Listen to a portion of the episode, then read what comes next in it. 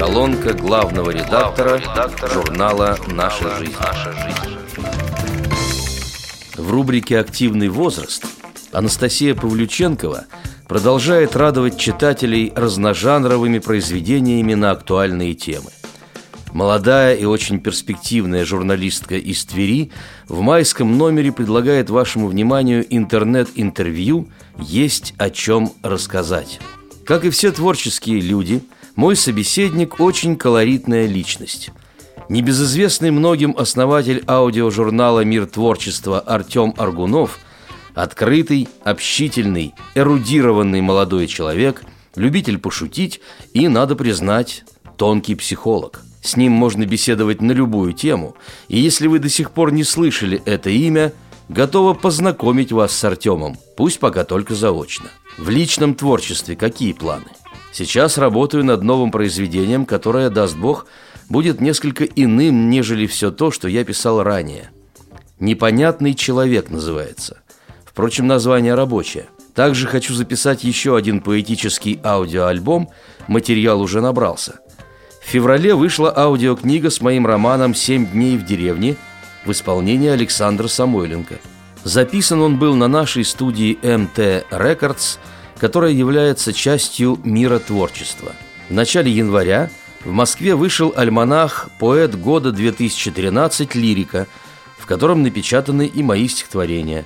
Это уже вторая публикация в данном издании. Вообще же планов очень много, но лучше говорить о том, что ты уже сделал. События на Украине как-то повлияли на твою жизнь и творчество? Мало что изменилось. Живу по-прежнему в Луганске, пишу новые произведения, творчески и морально поддерживаю ребят. На стадии запуска новые разделы МТ. Конечно, определенные коррективы вносятся, но в остальном цели и стремления прежние.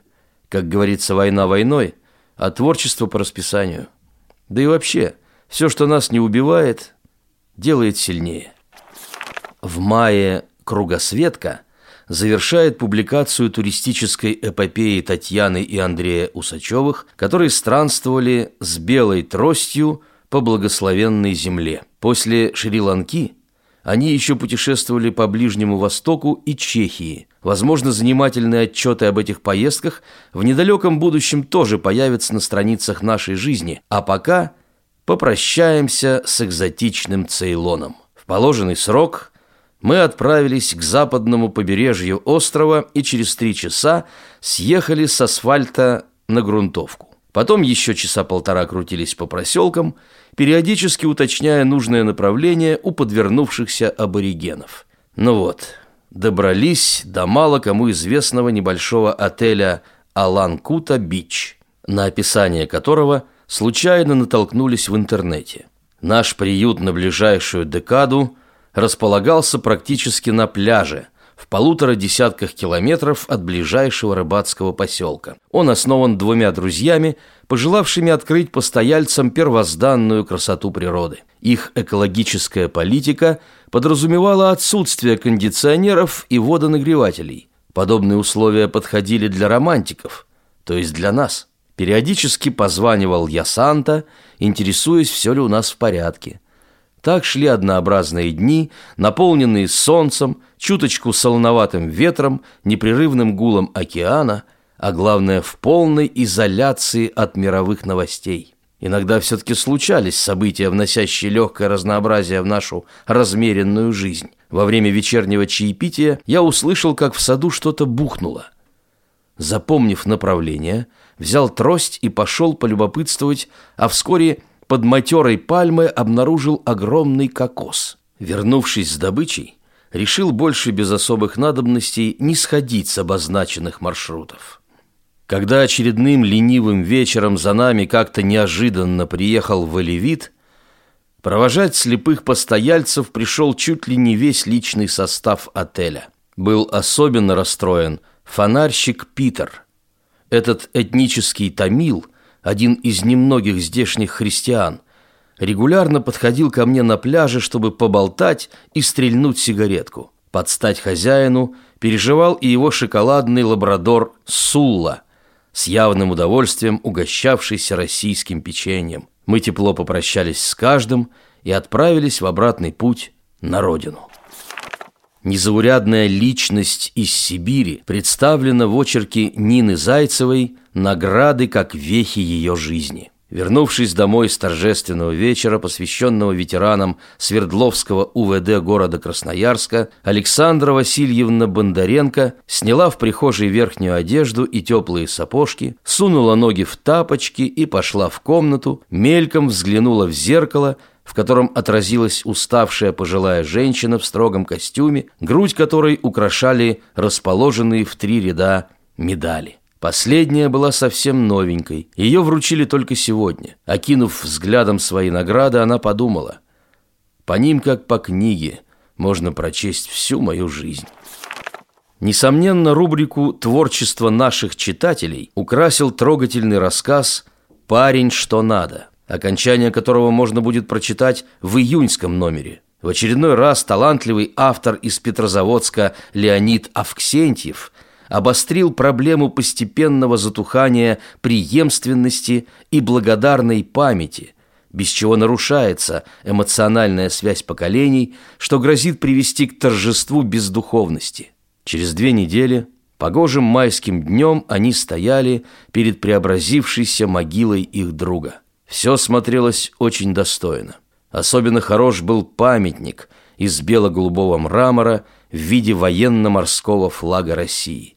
С памятника на них с легкой улыбкой смотрел Василий Лопарев. Имя было выбито золотыми буквами, а рядом красовался орден Красной Звезды, искусно сделанный заводскими умельцами. Николай Сергеевич достал свою заветную масленку с коньяком, Антонина Михайловна подала им две рюмки. Друзья выпили. «Ну вот, теперь полный порядок», — сказал Субботин. «На следующий год юбилей Победы. Соберем народ». Можно пригласить военных, школьников, предложил Иванов. Да не надо никого приглашать. Василий давно устал от этого шума. Придем только мы и пригласим дворника с женой, решительно заявила Антонина Михайловна. А ведь она права, поддержал супругу Субботин, и Иванов вынужден был согласиться. Интересно, что бы он сейчас нам сказал, поинтересовался Субботин, задумчиво глядя на портрет. А я знаю, улыбнулась Антонина Михайловна. Он наверняка бы сказал, что мы парни что надо. В рубрике «Память сердца» Анатолий Кобзев представляет свою прозу. Такой его бенефис не случайен, ведь автор отмечает юбилей. Дедова медаль продолжает ветеранскую тему. Вот как завершается этот грустный и очень искренний рассказ. Говорят, время лучший лекарь. Много лет минуло с того майского дня. Давно нет в живых моего дедушки. Коля Широносов с первым призывом попал в Афган и вернулся домой в цинковом гробу. А я живу. И чем дольше, тем острее Колькин ножик и ярче дедова медаль. В рубрике «Поэзия» Галина Шушкова поведала читателям о творческой судьбе массажиста с Енисея. Ее талантливый друг, а по совместительству самобытный универсал Анатолий Кобзев, одинаково хорошо лечит физические и духовные недуги сибиряков. Этот красноярский поэт родом из Воронежа в свое время заслуженно победил во всероссийском турнире ВОЗ, в котором принимали участие десятки незрячих литераторов. Поэтическое ристалище – помогло ему вступить в члены Союза писателей России. Одну из персональных рекомендаций ему дал руководитель среднего звена, который занимался словесностью в свободное от работы время. При всей его занятости он решил заглянуть в принесенные книжки, а по привычке начал с конца сборника «Прощенный день». Там было напечатано «Я всех простил, и мне легко. Своей обиды черный камень – забросил в небо далеко, и он исчез за облаками. Я всех простил и смог понять, какую заплатить ценою, чтоб так же поняли меня, однажды преданные мною. Спустя несколько лет на одной из литературных тусовок этот прозаик, а по совместительству влиятельный чиновник, признался поэту, что со школы не зубрил стихи, но его миниатюру – выучил и обязал всех подчиненных сделать то же самое. Частенько отправляясь к начальству на ковер, ответственный товарищ как молитву мысленно повторяет эти спасительные строчки. Помогает. В прошлом году библиотекой был объявлен литературный конкурс на тему «Великий мой язык», на который Анатолий представил стихотворение «Моему деду». Компетентное жюри единогласно признало его лучшим в номинации «Поэзия». Мой дед ругался по-немецки, все потому, что был в плену. Боялся он бесед простецких про ту великую войну, не дезертировал с позором и никого не предавал, но откровенных разговоров сам о войне не затевал. Кто виноват, что в сорок пятом, когда последний бой затих, он выжил в том плену проклятом один на тысячу других? Потом среди глуши еловой, где горький смрад от лагерей, Мой дед познал, что сип воловый страшней каких-то матерей. Когда прорвался луч свободы, дед возвратился в отчий дом из довоенных щитоводов обычным сельским пастухом. А что ему? С улыбкой детской, под пенье злющих комаров – он матерился по-немецки на заблудившихся коров, и у буренки или зорьки с утра не лезла в рот трава. Какого хрена после дойки летят заморские слова? У гроба не было оркестров, не рвали залпы тишину, лишь две медали с тусклым блеском, и те за финскую войну. А на поминках по-соседски – Сказал мне кто-то, знай, пострел, твой дед ругался по-немецки, а вот по-русски не умел. С уважением, главный редактор журнала «Наша жизнь» Владимир Бухтияров.